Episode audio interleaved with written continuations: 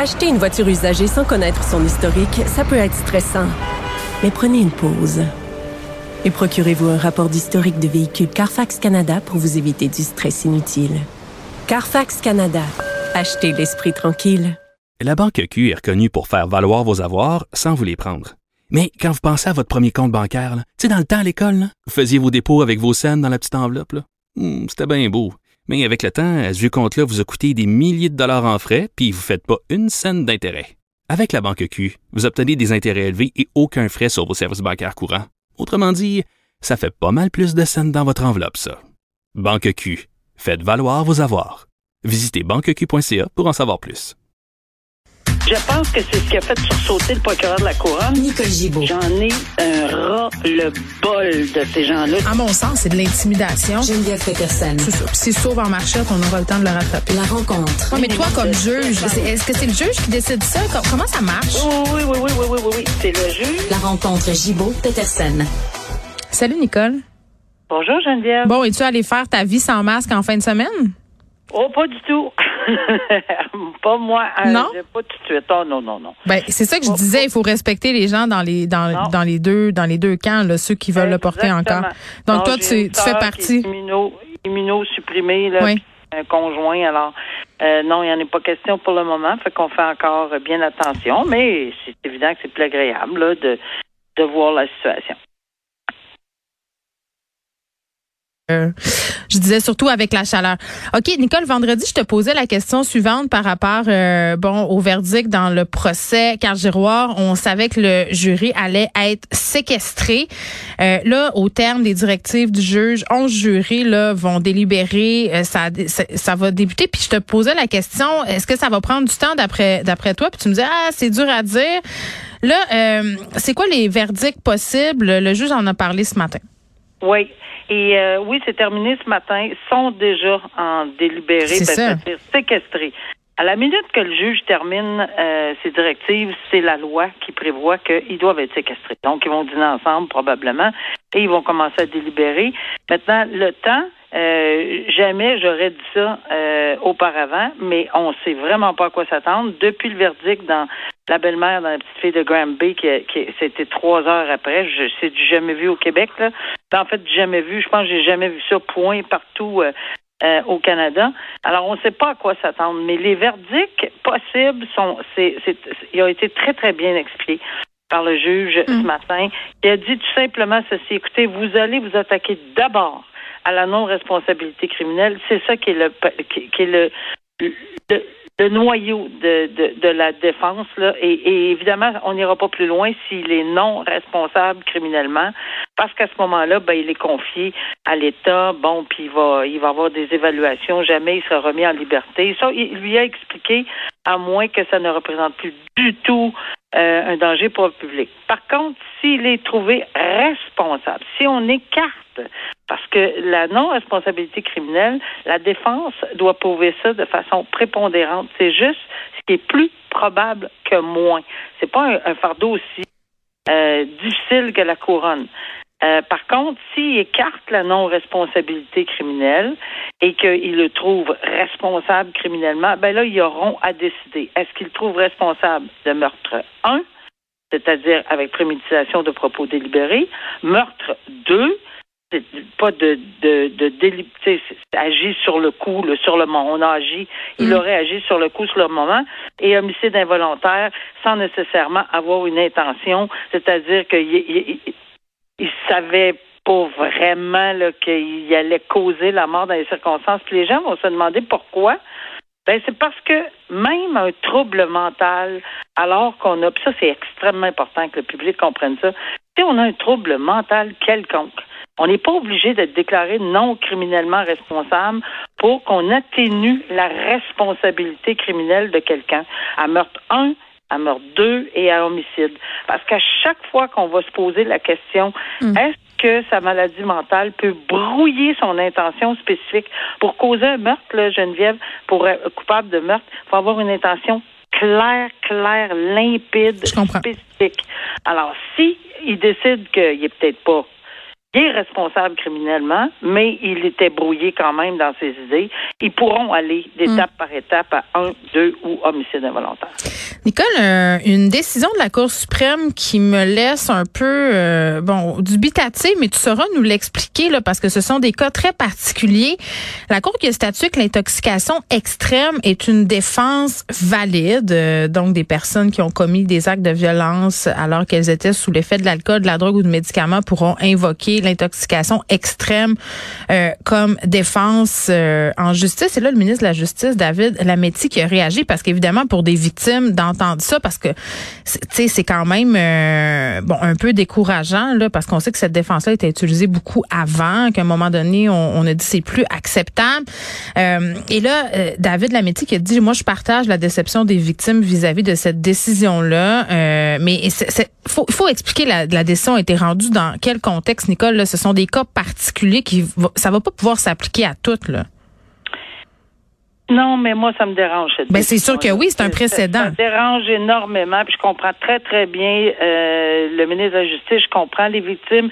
Mais je comprends aussi qu'il faut pas partir en peur. Puis qu'à chaque fois que quelqu'un s'en va dans un bar puis qu'il prend un, l'alcool ou et ou et de la drogue, euh, on va pouvoir s'en sortir pour une infraction de n'importe quoi. non, c'est vraiment lorsque on a une démonstration par un expert. Et là, je vois les commentaires. Bon, encore des experts. Et oui, c'est ça le problème. Encore des experts, mais il faudrait avoir des experts pour prouver que cette intoxication volontaire, c'est là où on a de la misère, là, mm. parce que c'est la personne a décidé de s'intoxiquer, a décidé d'avaler des euh, quelque chose pour euh, puis, puis, Oui, c'est ça qui l'a plongé dans cette intoxication là ben, extrême. Alors, cette personne-là pourrait bénéficier de cette de cette défense-là. Pourquoi si un expert décidait de dire écoutez, moi, là, dans ces conditions-là, c'est une personne qui a perdu le. En fait, c'est la même chose. Ça ressemble à la non-responsabilité criminelle. C'est dans un état d'automatisme solide. Là. Il sait même plus s'il s'en vient, s'il s'en. Ben, il n'y a, rien. Zéro, zéro, zéro. Alors, à ce moment-là, la Cour suprême s'inquiète en disant, ben là, on, on peut pas accepter que quelqu'un qui a aucune espèce de ment de, de, de raisonnement ou de responsabilité, c'est même pas. Mais en même temps, si, si, c'est ça. C'est ça parce que si la, la, la question c'est est-ce qu'il était conscient de ce qu'il faisait, est-ce que la drogue a pu pousser à le faire, c'est une chose là, mais tu sais ce qui a été euh, la Cour suprême, l'affaire sur laquelle elle s'est penchée, c'est c'est c'est quand même assez hallucinant là, sans faire de mauvais jeu de mots parce que l'homme en question avait consommé des drogues hallucinogènes et de l'alcool là, mais Matthew W. Brown, euh, il a attaqué une jeune femme, euh, il lui a causé des lésions permanentes. Donc, je me mets à la place de cette victime-là qui se fait dire, ben écoutez, monsieur Brown était tellement intoxiqué qu'il savait pas ce qu'il faisait. OK, mais il l'a quand même fait, Oui, mais c'est puis dans l'autre cas, c'est encore pire, il a tué son père. Alors, dans un cas, il y a eu de la violence extrême. Dans l'autre cas, il y a eu un hum, meurtre. c'est quoi? C'est comme une psychose toxique? C'est ce qu'on invoque? complètement. La responsabilité, sont même, on n'est même pas capable de le voir à travers même pas d'une brume de rien. C'est complètement... Mais c'est extrêmement rare. Ben oui. Mais la Cour suprême a même dit, écoutez, on, va aller là parce qu'on n'a pas le choix, parce que la charte, c'est ça que, on peut pas. Là. On, faut qu'on mm. invalide. Euh, Puis comment tu prouves ça, une intoxication extrême aussi après ben, coup? C'est ça, là. C'est pour ça que ça va prendre des experts solides. Mais ici, ça s'est fait dans ces deux dossiers-là mm. avec experts. Mais par contre, même la Cour suprême dit, écoutez, on, dit au gouvernement, là, il est temps, là que vous légifériez. Et c'est pour ça que, que le ministre, et pas juste pour ça, à cause de la décision évidemment, mais le ministre a, pris de la justice canadien, a bien pris note de dire, écoutez, on va essayer d'agir. Le problème, là, c'est qu'on va essayer d'agir dans quatre ans ou on va essayer d'agir dans quatre jours ou dans quatre mois. C'est parce que je sais que ça n'arrivera pas tous les jours, ce genre d'intoxication, mais il reste qu'il y, a des victimes qui peuvent mourir ou être euh, physiquement euh, blessées à vie à cause d'une personne qui volontairement fait qu'il mm. s'est intoxiqué. Il y a eu des propositions de dire, écoutez, lorsque vous vous intoxiquez volontairement, ben ça devient une infraction. Juste s'intoxiquer volontairement, ça deviendrait une. Bon, en tout cas, ils vont essayer de regarder ça et les juristes vont travailler là-dedans, quelque chose de grave, parce qu'il faut protéger les victimes là-dedans. Euh, on en convient, le ministre en convient, la Cour suprême en convient, mais par contre, quelqu'un qui n'est pas là du tout, du tout, du tout, on peut pas y attribuer une intention mm. criminelle. Il n'a pas d'intention. Il est d'un vape, là, si on me permet l'expression, mais à cause de sa consommation. Alors, ça revient. Euh, c'est, moi, ça me dérange beaucoup, beaucoup. Ça existait avant, euh, puis on a passé à travers ceci. Il y avait eu un article au code criminel, là on l'invalide et on retourne. Euh, j'aime pas ça, ce genre de décision, mais elle est là. Nicole, on parle souvent, toi et moi, du laxisme dont semble faire preuve Service correctionnel Canada. Euh, là, on n'est pas là-dedans dans ce cas-ci. Là, on est euh, dans une histoire de trafiquant d'armes, un trafiquant d'armes montréalais qui vendait des AK-47 euh, qui est en prison depuis un petit bout et si je me fie à ce que on peut lire ça et là, il n'aurait toujours rien appris le monsieur, si bien qu'on l'a déclaré trop dangereux pour obtenir sa libération conditionnelle totale et on devait se dire aussi qu'il allait possiblement continuer son mode de vie criminel en dehors des murs. Alors, bravo. C'est un cas clair, net. Pour une fois. oui, c'est ça. Souvent, c'est peut-être un peu plus difficile que ça parce que c'est sûr que c'est pas tout le monde qui a tendance à être aussi clair que ça, de dire non, j'arrêterai pas. Puis en plus, faire de la, de la merde en prison là aussi. Il y a plein d'événements qui a été qui s'est fait retrouver avec des armes euh, qu'il a fait lui-même ou quelque chose de genre là. Euh, disons là, que c'est un récalcitrant de A à Z depuis le début de sa sentence. Écoute, il y a eu de la prison supplémentaire parce qu'il a fait des menaces de mort. Il veut rien savoir, rien, rien savoir, puis puis justifie, puis c'est son choix, puis laissez-moi tranquille, puis tout ça. Mm.